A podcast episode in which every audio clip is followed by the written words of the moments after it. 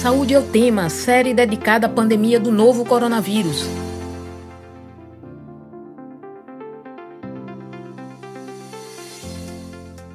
Olá, ouvinte das rádios Universitária FM 99.9 MHz e Paulo Freire AM 820 kHz. Além da pandemia do novo coronavírus, nós também vivemos a pandemia da desinformação, a desinfodemia Diariamente circulam inúmeras mensagens, áudios, vídeos e fotos com informações falsas sobre o novo coronavírus. Além disso, uma avalanche de teorias conspiratórias e indicações de uso de medicamentos sem comprovação científica circula nas redes sociais e também em emissoras de rádio ligadas a grupos religiosos. A desordem informativa prejudica a sociedade que precisa de informações corretas para combater o avanço do vírus. Por isso, Saúde é o tema de hoje, busca entender como a desinformação sobre a Covid-19 tem atrapalhado o enfrentamento à crise sanitária. Eu sou Marina Pinheiro, estudante de jornalismo da UFPE, e vou estar com você nesta série especial do Saúde é o Tema sobre a pandemia do novo coronavírus. Enquanto durarem as recomendações de distanciamento físico, vamos realizar o programa remotamente. Lembro que esta edição fica disponível no formato de podcast no site radiopaulofreire.ufpe.br e nas plataformas digitais.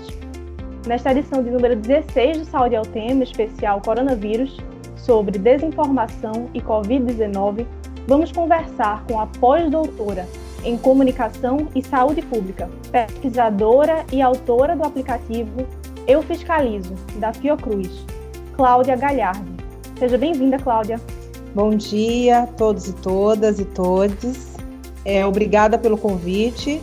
E convidamos para a conversa o comunicador social e integrante da coordenação executiva do coletivo Intervozes, Alex Ercog. Seja bem-vindo também, Alex. Obrigado, Marina. Eu que agradeço. Saúdo também os ouvintes da rádio. Saúdo também a Cláudia. É um prazer também estar aqui dividindo esse espaço. É, lembrando né, que esse ano é o centenário de Paulo Freire, né, então é um prazer estar numa rádio que leva o nome desse mestre aí. Cláudia, como é que a desinformação contribui para agravar a pandemia e levar o Brasil a ter quase 500 mil mortes, mais de 17 milhões de infectados e muitas pessoas que dizem não acreditar na vacina?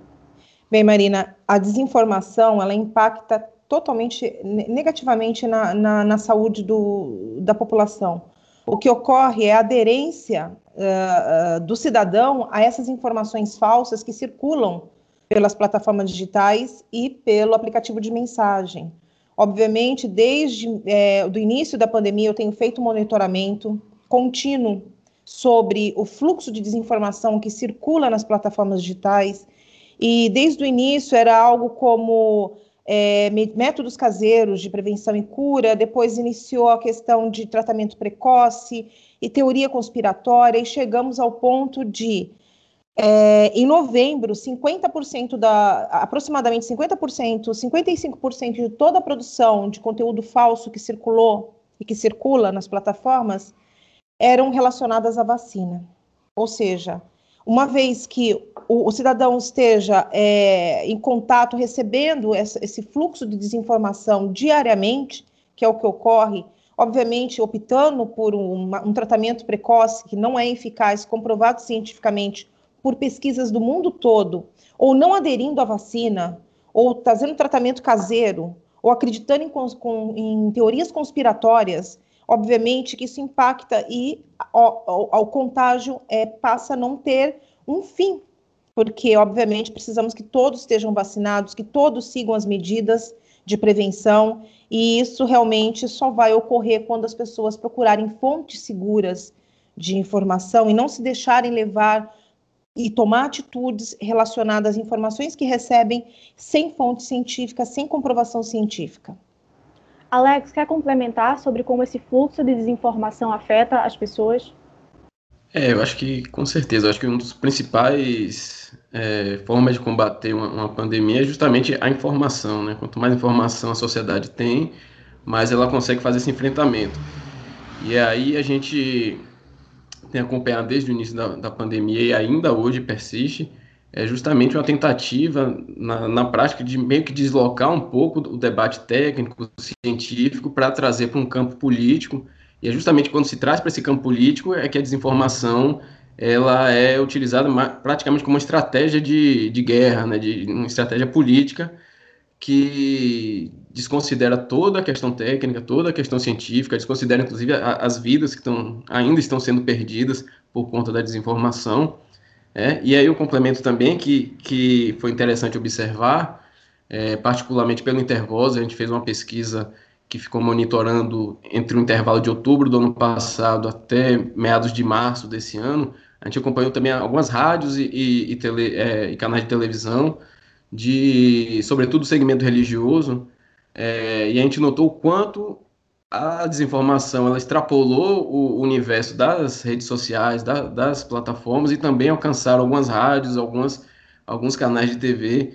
Então a gente identificou, na verdade, uma grande cadeia de desinformação muito bem orquestrada, com o objetivo justamente de levar o, o debate para o campo político, em vez de se pautar no debate científico, técnico.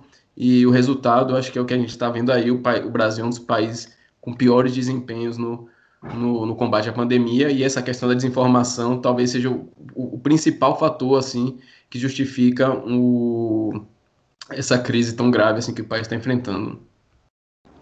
Alex, como é que funcionam essas estratégias de desinformação disseminadas por grupos de mídia ligados a organizações religiosas? Então, nessa pesquisa específica, a gente monitorou as principais, né, as maiores instituições religiosas e também as lideranças dessas instituições. Então, eu falo isso só para a gente também não, não generalizar de que todo segmento religioso vai tender essa mesma narrativa. Estou falando de, de, uma, de grupos bem específicos, aí eu posso citar a Igreja Universal, a Assembleia de Deus, Silas Malafaia, o R.R. Soares, enfim. É, o que acontece é que esses, esses segmentos religiosos, eles também partem de uma corrente política, né? Então, é, basicamente são grupos que, de apoio do, do, do, atual governo federal, né, alguns desses líderes religiosos, inclusive, admitem isso, que são base de, desse governo. Então, a partir do momento que o próprio governo federal foi quem foi puxando o debate é, para o campo político, é como se fosse um alinhamento praticamente automático também dessas, dessas mídias religiosas de reforçar essas, essas narrativas. Então, o que, que a gente viu? Nesses programas de rádio, nesses programas de TV e nas redes sociais dessas lideranças foi basicamente replicar né, a narrativa do governo federal. Então, a defesa do tratamento precoce, é, enfim, defesa de medicamentos que não, não tem nenhuma eficácia contra a Covid, pôr em, em, em suspeita a, a, questão da vacina, se realmente seria eficaz, se, questionando a, a origem das vacinas, a vacina chinesa, etc. Então, o que, que a gente notou foi justamente um alinhamento praticamente automático da narrativa do governo federal. Tudo que o governo federal pautava nessa discussão, essas mídias e essas grandes lideranças é, replicavam nas suas rádios, nas suas TVs e nas, e nas, redes sociais. Então, é como se fosse uma grande estrutura é, alinhada politicamente com, com o governo federal. Cláudia, o aplicativo Eu Fiscalizo da Fiocruz chega a receber muitas denúncias de rádios ligadas a grupos religiosos, como a Universal, que ela citou, e esses grupos de apoio do governo? Não, o Eu Fiscalizo, ele recebe diariamente denúncias sobre a desinformação em, em diversos formatos. O que ocorre é do, do, grupo religioso, digamos, no âmbito religioso, nós não recebemos é, absolutamente, é um valor, é um número muito pequeno de, de, de denúncias.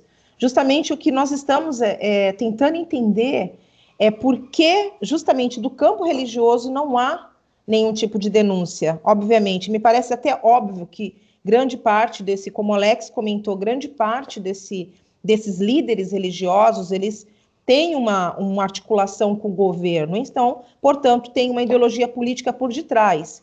A função do fiscalizo é que o cidadão denuncie a, a, a fake news.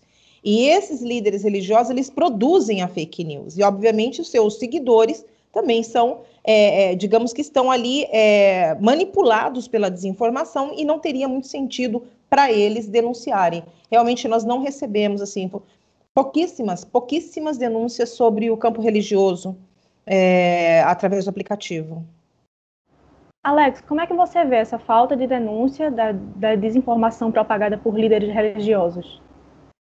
É, eu acho que talvez a gente tenha que considerar que essa relação da, da sociedade com essas lideranças, essas instituições, parte de um lugar de muita confiança, né? Então, os, os pastores, essas lideranças, as instituições, elas têm um, um, uma questão afetiva, de espiritual, de confiança e uma legitimidade é, que inclusive supera as próprias, os próprios políticos, as próprias instituições políticas. Então, é mais aceitável a sociedade, é, sobretudo uma sociedade como a nossa, que é fortemente religiosa, um, um grande setor evangélico, católico, enfim, é muito mais é, confiável receber tais informações de um pastor, de um grupo da igreja, de, de, uma, de, uma, de, uma, de uma emissora é, religiosa, do que até mesmo a orientação do Ministério da Saúde ou do, do, próprio governo federal. Então você tem uma relação também muito dessa questão de, de confiança e também de, de entender o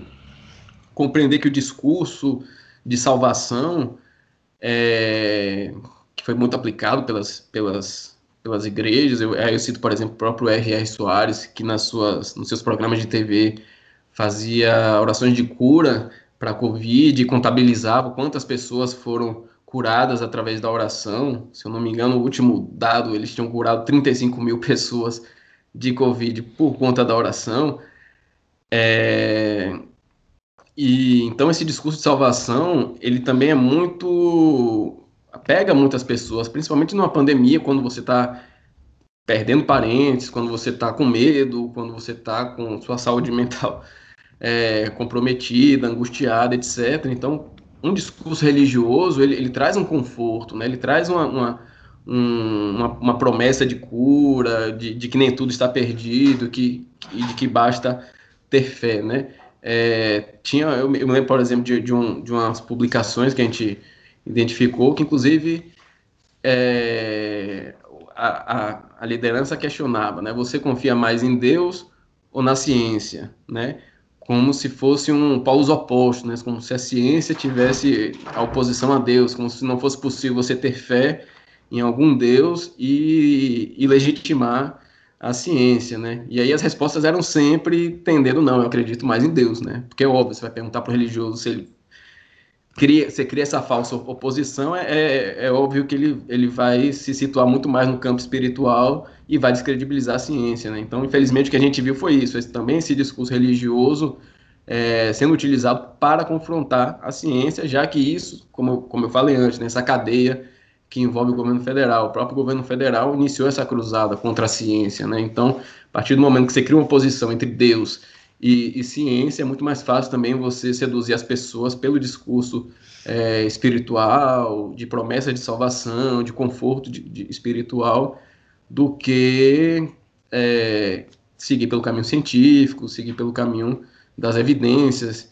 É, então, acho que isso talvez justifique um pouco né, o segmento religioso também se sentir confortável muito mais pela narrativa religiosa do que pela narrativa científica ou até mesmo do, do, das orientações das instituições de saúde. Cláudia, quer completar? Sim, é, é, o que o Alex falou é, é realmente o que pauta a desinformação. A partir do momento que, tá, que a gente encontra um processo, que é um projeto que inicia Primeiro, nós desacreditamos as instituições de saúde, as instituições de pesquisa, que foi realmente o que esse governo iniciou, desacreditando a famosa balbúrdia, a plantação de maconha. Então, eu desacredito a ciência. Eu desacredito as instituições que produzem a informação co correta, científica. Depois, eu desacredito os meios massivos, que também é um tá, tá aí nesse bolo do projeto desacreditar, por exemplo, grandes emissoras de TV.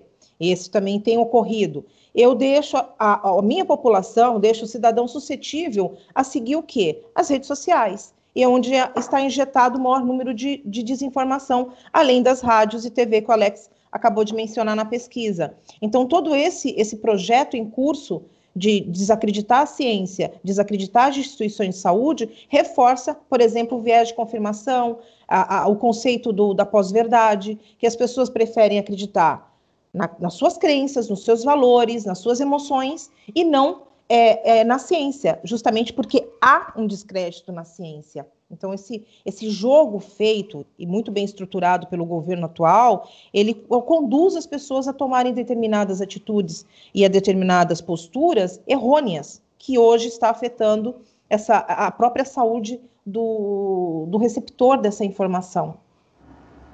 Cláudia, você é autora também do aplicativo Eu Fiscalizo. Você poderia explicar para a gente como é que esse aplicativo funciona? Sim. O aplicativo Eu Fiscalizo, ele foi criado a partir do meu, do meu projeto de pós-doutoramento com o objetivo de dar voz à população. Ou seja, conteúdos violentos, conteúdos com teor sexual que sejam veiculados na, nas emissoras de TV, serviço de streaming, é, jogos eletrônicos, uh, publicidades, é, é, não só publicidades, mas também cinema, porque nós trabalhamos em consonância com as recomendações da classificação indicativa do departamento. O Ministério da Justiça é parceiro, nosso parceiro, para receber também essas denúncias.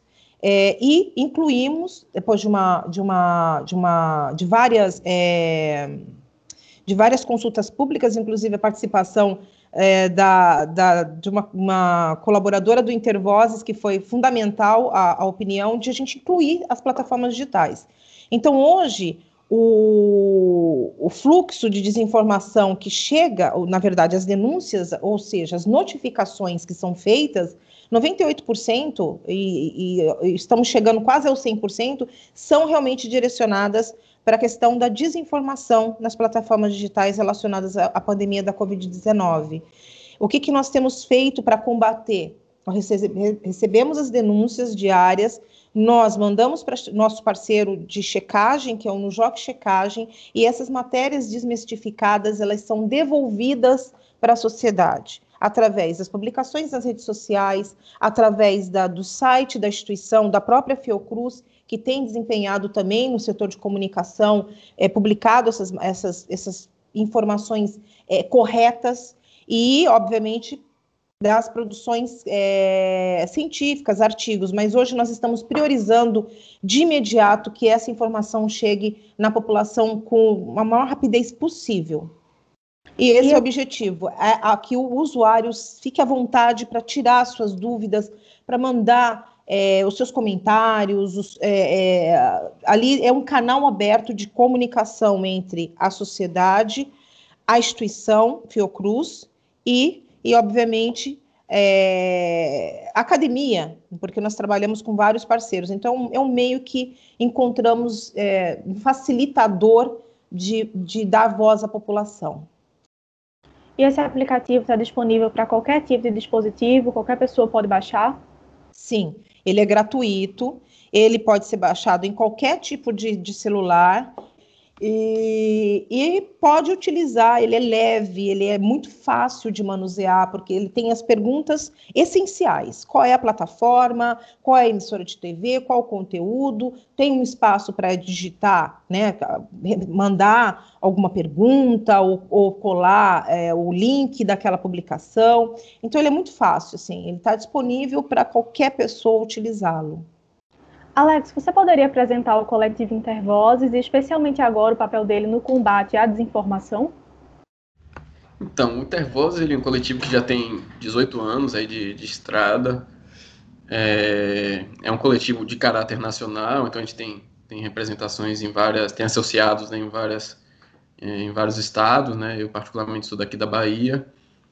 É, e ele nasce e, vive até hoje com, com o foco principal em democratizar os meios de, de comunicação, enfim, e lutar pelo direito à, à, comunicação, né? Eu sempre gosto de falar nos espaços que eu participo que é, a comunicação é um direito, né? Apesar de que muita gente ainda não tem isso concebido, né?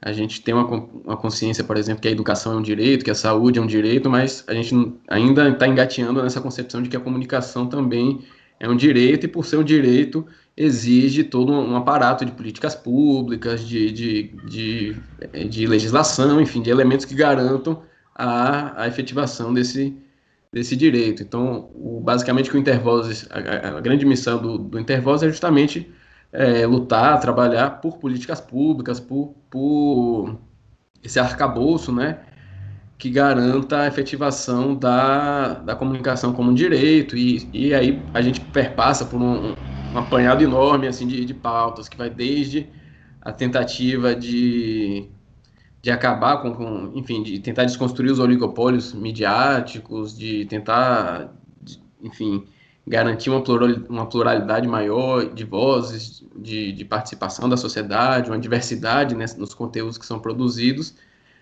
é, até políticas também de acesso à internet, e aí, atualmente, eu acho que está mais que mais pauta o mundo da comunicação hoje em dia é essa são esses problemas que a gente vem enfrentando no mundo digital.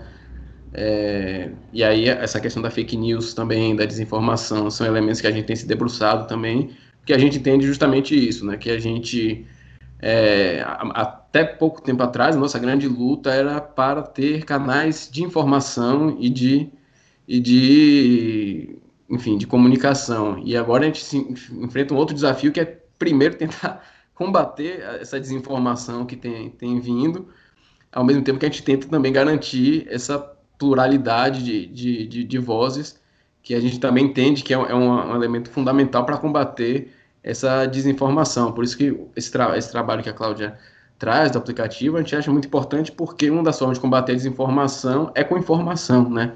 Então, quanto mais meios, quanto mais canais, quanto mais possibilidades de levar uma informação é, para a sociedade, é, ao mesmo tempo isso é uma forma também de combater o que está sendo está circulando em termos de desinformação, de, de, fake news, etc.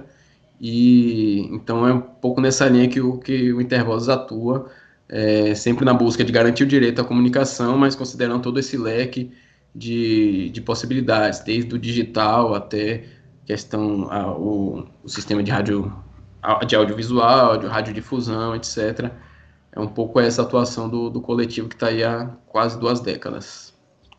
Hoje o Saúde ao Tema Especial Coronavírus fala sobre desinformação e Covid-19. E para falar sobre isso, estamos aqui com a pós-doutora em Comunicação e Saúde Pública, pesquisadora e autora do aplicativo Eu Fiscalizo da Fiocruz, Cláudia Galhardi e também do comunicador social e integrante da coordenação executiva do coletivo Intervozes, Alex Ercog. Por conta das recomendações de distanciamento físico, a gente realiza o programa de maneira remota.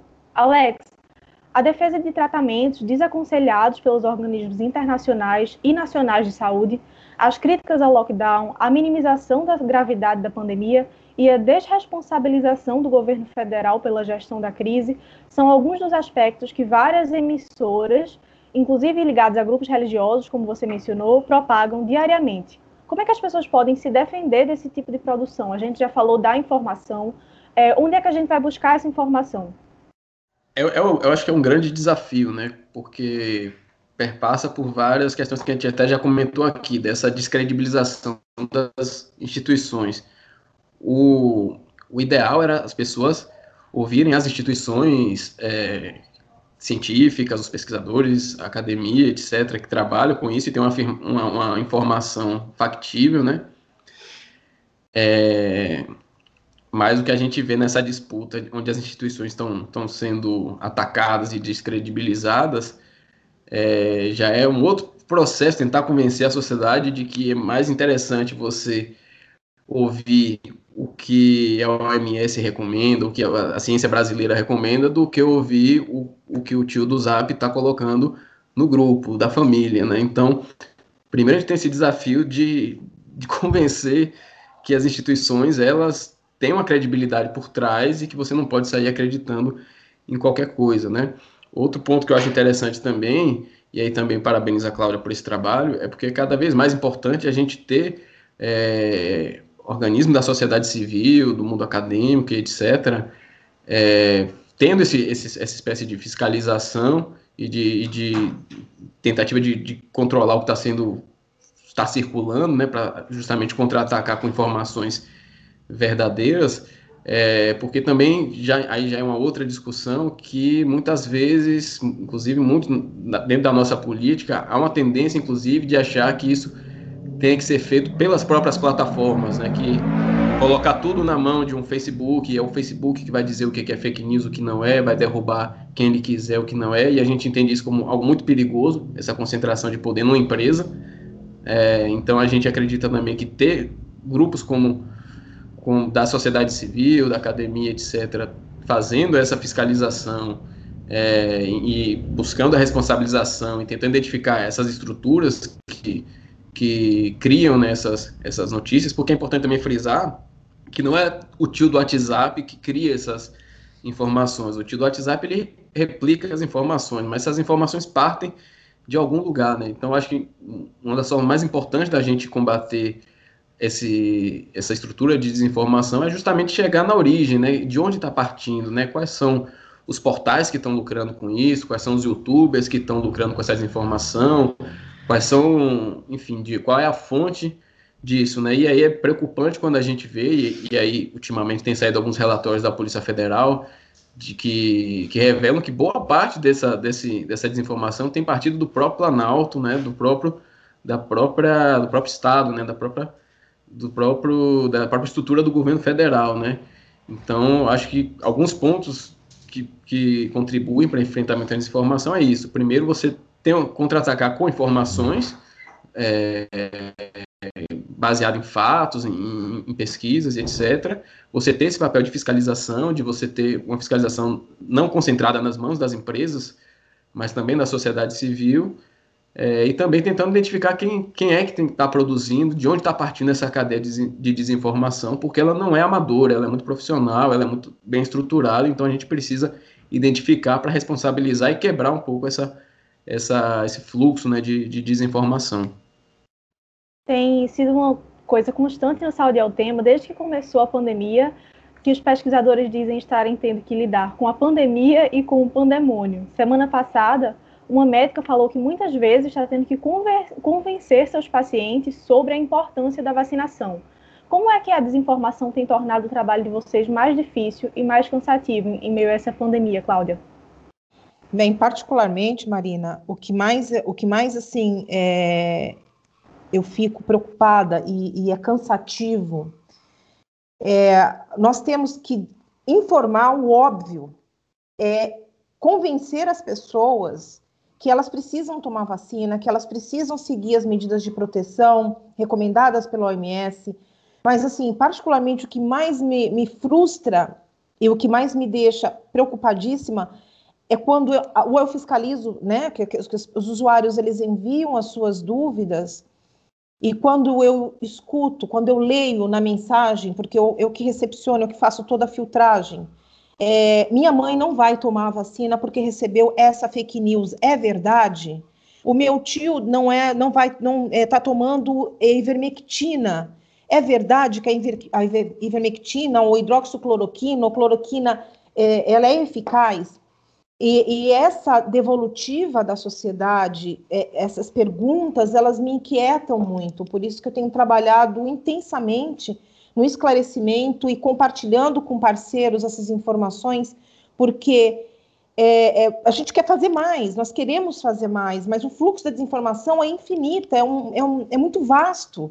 E por mais que a gente trabalhe, por mais que todas as instituições de pesquisa tenham se debruçado e trabalhado no combate é, à desinformação, ainda me parece que não estamos é, alcançando o volume de informação para que a gente consiga realmente é, convencer, a palavra é convencer a população de seguir o, o, o que é realmente é, por, por bem da, da população. É, é, muito cansativo, mas assim, não tenho como dizer a pandemia ou a desinformação, porque elas estão, elas estão articuladas. A pandemia afeta a nossa vida pessoal, mas a pandemia está afetando a sociedade, que nos afeta como pesquisador. Então, acredito que os dois, os dois, assim, é, essas duas do, esses dois temas são muito cansativos. Cláudia, acontece no Senado a CPI da Covid, onde está sendo investigada a atuação do Executivo no enfrentamento à pandemia, além do uso de recursos federais pelos estados e pelos municípios. Desde o início, várias agências de checagem conferem as informações dadas pelos depoentes a todo momento. O quão, grave é a necessidade de precisar estar checando informações falsas sobre a pandemia ditas por funcionários do próprio executivo em meio a uma situação tão grave de 500 mil mortos e mais de 17 milhões de infectados? É, é uma situação é, devastadora. É uma situação porque quando nós, quando não só na, na questão da, desse, desse, nesse contexto pandêmico. Mas a função do governo federal, principalmente do governo federal e da, eh, do Ministério da Saúde, é informar a população. A partir de que eles, eles têm mecanismos, eles podem, o, o, o presidente pode, num canal na, de uma emissora de TV, ou de todas as emissoras de TV, e fazer um pronunciamento. E é o todo o contrário. Quem mais deveria estar atuando para o combate à desinformação e principalmente é, na crise sanitária é o maior propagador de fake news. Inclusive, esse recente monitoramento que, que nós fizemos, é, entre todos os perfis de, de disseminadores de, de, fake news, que tem médicos que se intitulam médicos, é, receitando é, medicamento ineficaz, tem jornalista propagando fake news, usando seus canais de, de, de rede social para é, é, propagar fake news. Temos perfil do cidadão comum, temos o perfil. Nós fizemos uma, uma, uma criamos as categorias a partir de todas essas denúncias que chegam e, obviamente, o maior perfil, o maior propagador de fake news é, são os políticos.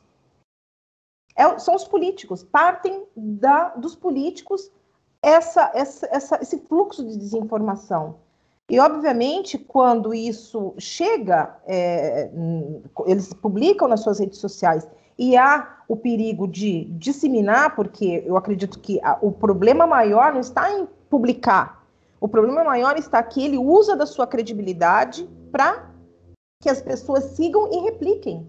E isso chega num, num patamar de, de, milhões e milhões de, de seguidores estão replicando aquela mesma desinformação. É, tem que partir do governo federal a comunicação, a comunicação correta. Infelizmente, isso não, não é o, o, o que está ocorrendo. Infelizmente, ele vai na mão contrária, de desinformar a população e, obviamente, com as suas ideologias políticas. Assim como a, a, a, corona, a Coronavac está sendo rechazada por grande parte da população.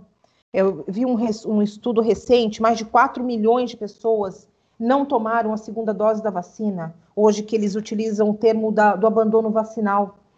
E tudo isso por um descrédito que foi feito das instituições, que foi criado para desacreditar não só as instituições, mas também uma vacina que está aí no mercado e que está sendo é, útil, e, tá, e, foi uma das primeiras que foram, é, que foi, foi lançada e que, que começou a vacinar a população. Então, hoje as pessoas não acreditam na Coronavac, que também é uma, a, a, a vacina que mais circulou é, nas, nas, com as teorias conspiratórias, foi utilizada a Coronavac, é, depois a Pfizer. Em primeiro lugar, as produções de conteúdos falsos em relação à vacina, a, a Coronavac, em segundo lugar, a Pfizer. Tudo por questões políticas, estratégias políticas, guerra política. Então, utilizam de, do, do, das suas ideologias, dos seus objetivos políticos, para desinformar a, a população. Alex, me, me permita. Ah, pode continuar. Não, per, me permita, Cláudia, mas complementar, né? Costumo dizer que antes o governo federal não tivesse feito nada, né? Que seria, eu acho que seria menos pior. Mas ao contrário, ele fez para jogar contra, né? Então, além de não propagar uma informação correta, uma orientação técnica, enfim, instruir a população e adotar políticas públicas para conter a pandemia, e que de fato eu concordo que a gente está ultrapassando, vai ultrapassar mais de meio milhão de, de, vidas que poderiam, boa parte delas poderiam ter sido salvas, é, além de ele não fazer o trabalho correto, ele ainda atuou contra, né? Eu acho que talvez o, o que a gente está vivendo hoje, como a, como a gente está no presente, a gente está meio atordoado, mas eu acredito que no futuro a gente vai olhar para trás e vai pensar, meu Deus, como isso foi possível? Como pode um presidente da República, no início de uma pandemia, ir para a cadeia nacional dizer para as pessoas não se preocuparem, porque é só uma gripezinha e quem é, é, saudável, tem porte de atleta, não precisa se preocupar, porque no máximo só os idosos vão, vão, vão ter alguma gravidade com a doença. Ou então ele fazer lives é, diversas, e até hoje ele faz, né, mais de um ano depois da pandemia ele continua fazendo, fazendo propaganda de um remédio que não tem eficácia é, comprovada, né? Ou seja, atuando como um garoto propaganda de um, de, um, de, um, de um medicamento que não funciona, induzindo diversas pessoas a apostarem nesse tratamento, e muitas dessas pessoas, infelizmente, com certeza vieram a óbito, porque é, apostaram em algo que não, não funciona. Né? Então é, é, muito preocupante a gente ver que isso que a Cláudia falou, né? Você, quando você tem o próprio governo federal jogando contra, é muito mais complicado a gente enfrentar essa rede de desinformação. Primeiro porque a desinformação ela, ela tem um alcance e tem uma, uma fluidez muito maior do que a informação.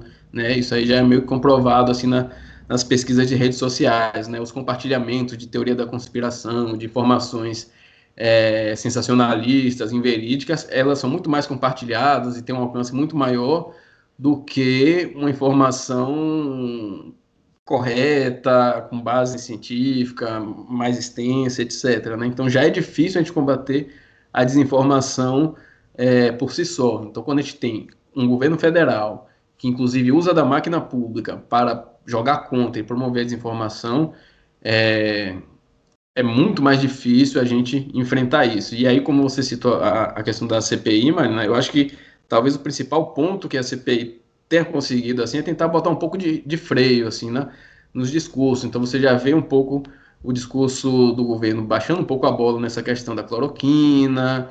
É, eles ficaram um pouquinho mais, talvez mais discretos assim, né? Mas não sei até que ponto a CPI também vai dar respostas hoje para o que vem acontecendo. A minha esperança é que no futuro a gente tenha um pouco mais de autocrítica, de olhar para trás e, e, e, poder se estarrecer com tudo que aconteceu e dizer como foi possível ter um governo desse agindo dessa forma sobre mais de 500 mil corpos que infelizmente se perderam ao longo da pandemia e que tende a se perder mais porque é, nada, nada mudou né, na, na, política do governo. Né? Talvez eles tenham ficado mais discretos nessas teorias conspiratórias, né? Que eu me lembro, inclusive, na, na época da vacina, tinha essa questão, a gente brinca com essa questão de virar jacaré, mas era um discurso que, que descredibilizava, né?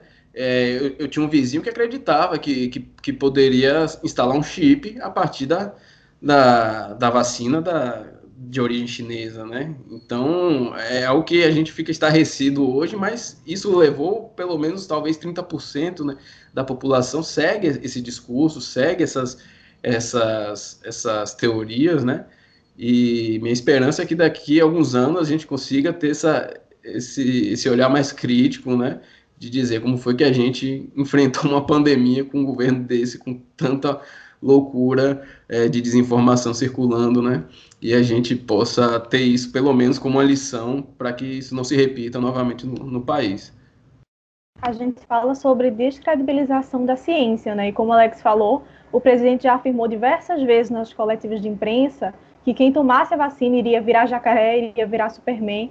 Como é que essas narrativas vão afetando a credibilidade da ciência, das instituições, como o Alex falou, e da vacina perante a população, Cláudia?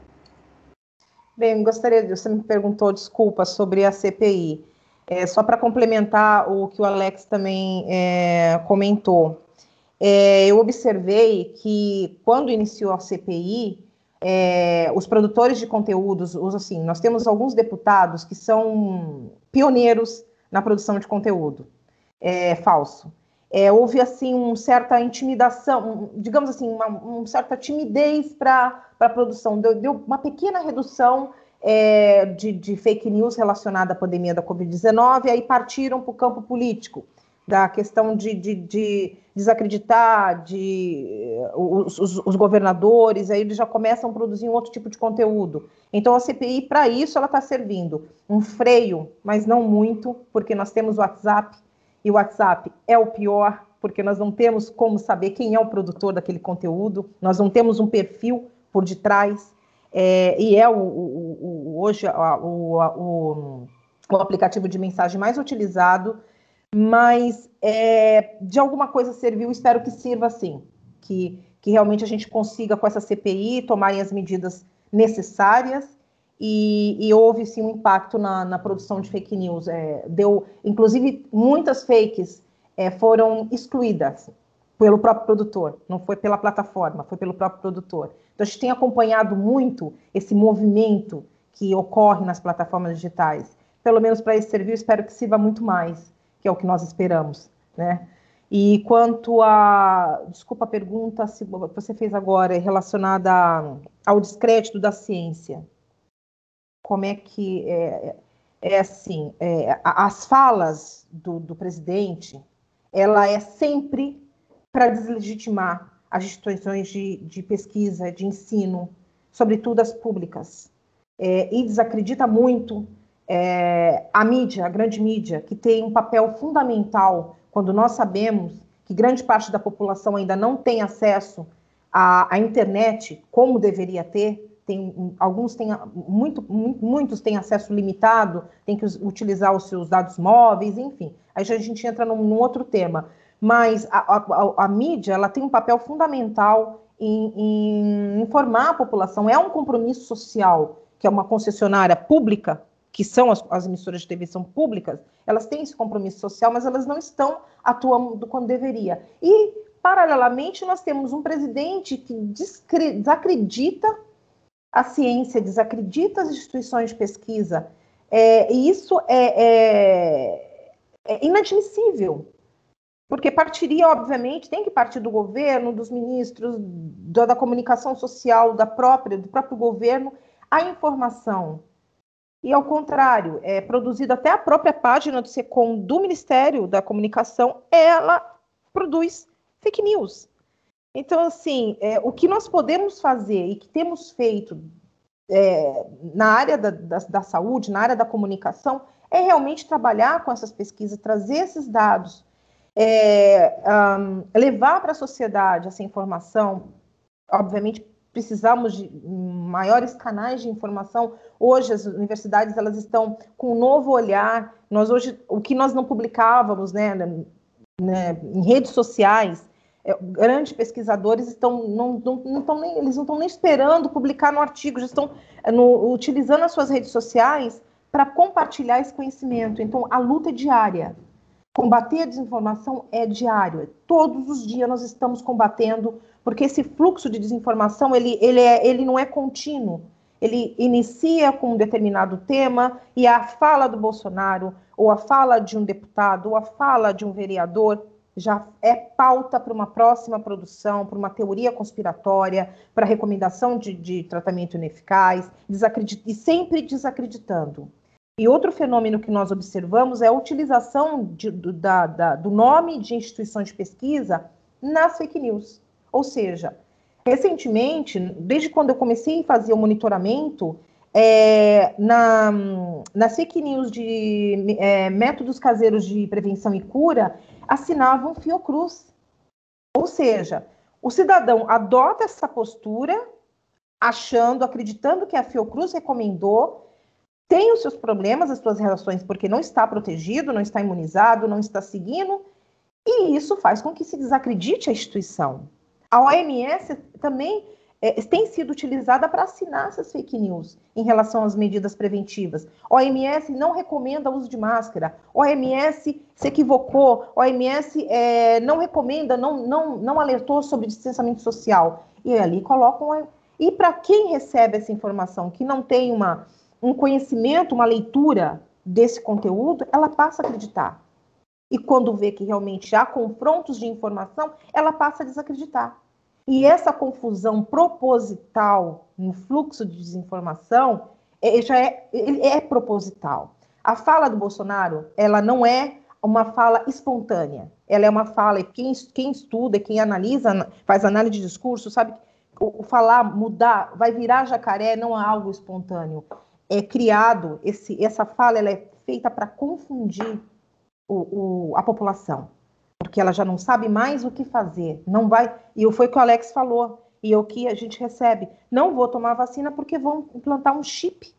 Não vou tomar vacina porque é, daqui dois anos, e esses são, são fake news, eu posso passar aqui o dia inteiro e não vou conseguir falar todas as fake news que, que a gente recebe. Não vou tomar vacina porque, recentemente, porque idosos a é, têm uma, uma, uma duração de dois anos a partir da tal vacina que tomar. E as pessoas estão acreditando, por isso que esse abandono vacinal é, de mais de 4 milhões de pessoas não tomar a segunda, ela tem um impacto. E ela, nós sabemos a origem é, desse impacto negativo, a adesão da vacina. São as falas, são é, toda essa desinformação criada pelo próprio presidente e seus aliados. Bom, antes da gente encerrar o programa, eu queria passar a palavra para vocês darem suas considerações finais. Cláudia. Bem, a minha consideração final para os ouvintes é procurem cada vez mais as informações científicas é, nas páginas da, das próprias é, instituições. Hoje, todas as grandes instituições de pesquisa, elas têm redes sociais, então, essa, essa informação, elas estão mais acessíveis, muito mais acessíveis do que artigos científicos. É, então, procurem é, a informação concreta, não compartilhe nenhuma informação sem saber a fonte, a origem. A gente gosta daquele tiozinho, da, do, daquele tiozinho lá da, do WhatsApp, a gente gosta dele pra caramba, mas será que ele está informando certo?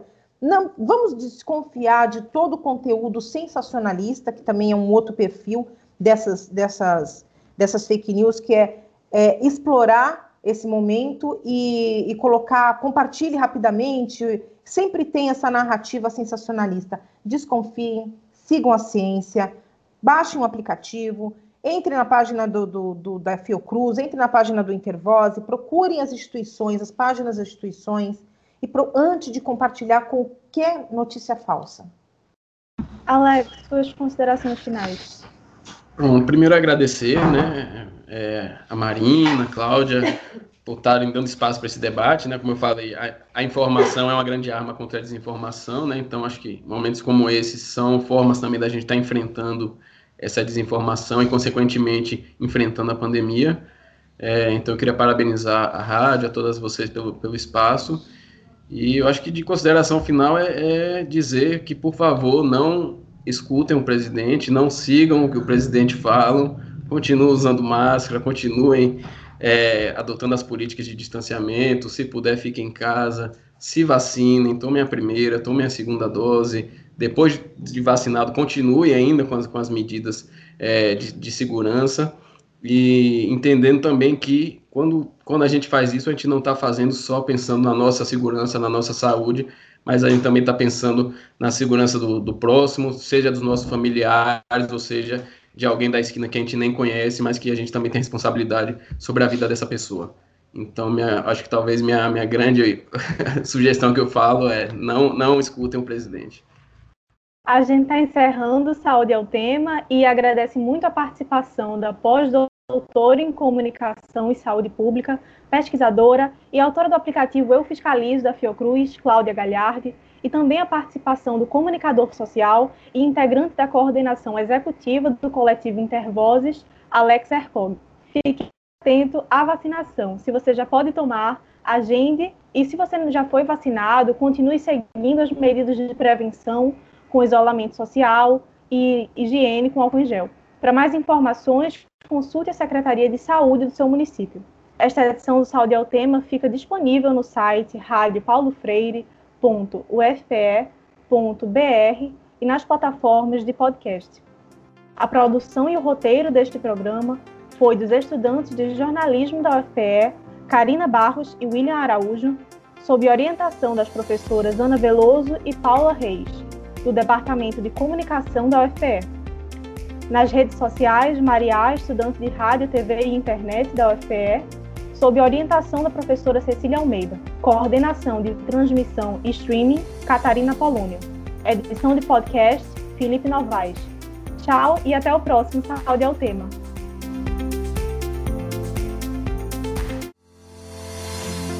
Saúde é o tema, série dedicada à pandemia do novo coronavírus, uma produção da Rádio Universitária Paulo Freire, AM 820 kHz e da Universitária FM 99.9 MHz, com apoio do programa Fora da Curva e da Pró-Reitoria de Extensão e Cultura da Universidade Federal de Pernambuco. A música tema é a faixa Teamwork, de Scott Holmes. Para mais informações, acesse www.ufpe.br/rpf.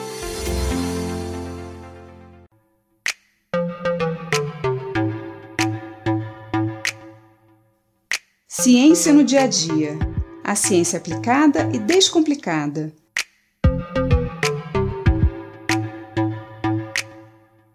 Desde pequenos, ouvimos que precisamos comer bastante frutas e verduras porque nelas existem muitas vitaminas.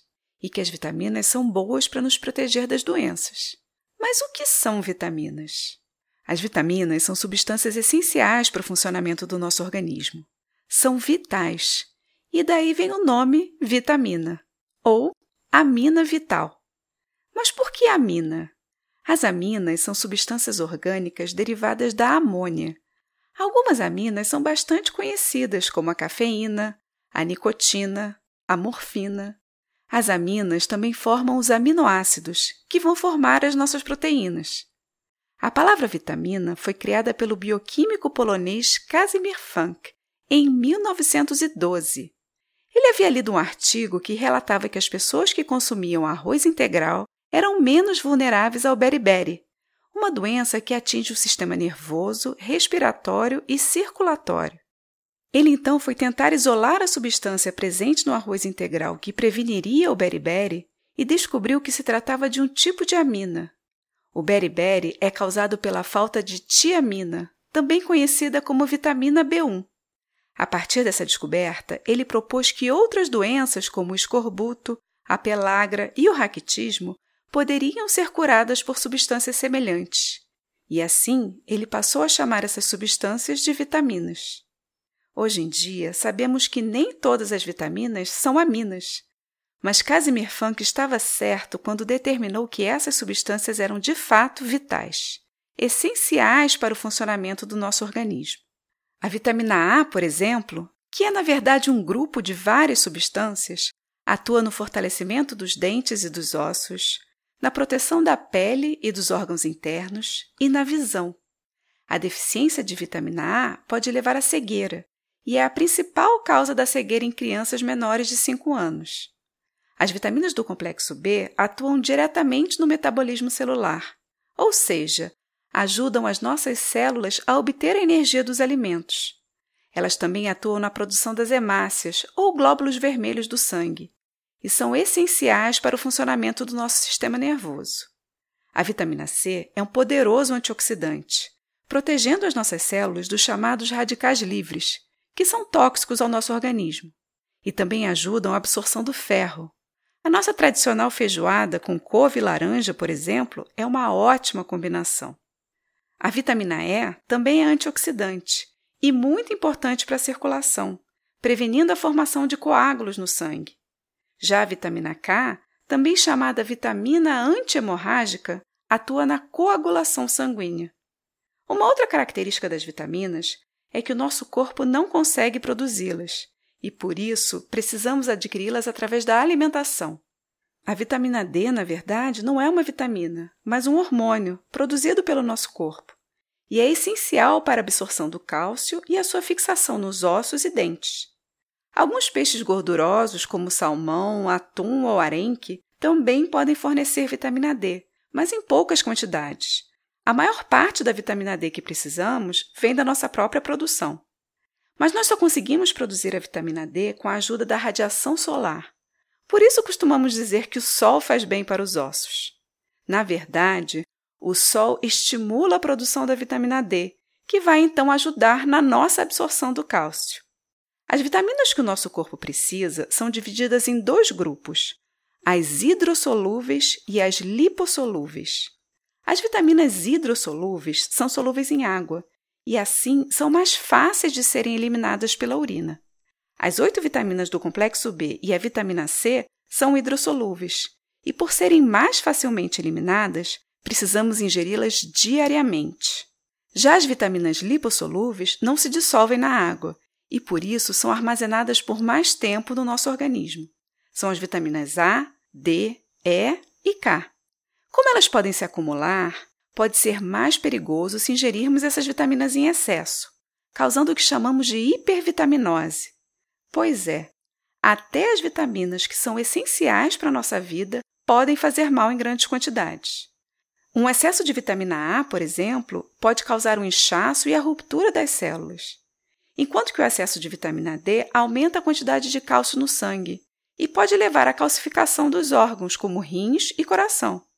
O excesso de vitamina C pode causar cálculos renais, enquanto que o excesso de vitamina B3 pode causar lesões no fígado. E a vitamina E em excesso pode aumentar o risco de doenças cardiovasculares. mas a ingestão de vitaminas através do consumo de frutas e verduras raramente leva à hipervitaminose. O perigo é o consumo desnecessário de complexos vitamínicos. Uma alimentação balanceada e um pouquinho de sol todos os dias são suficientes para uma vida longa e saudável. Suplementos vitamínicos só em caso de deficiência comprovada de um tipo de vitamina e só com orientação médica. Eu sou Mariana Guinter, bióloga e professora da Universidade de Pernambuco, e esse foi mais um Ciência no Dia a Dia.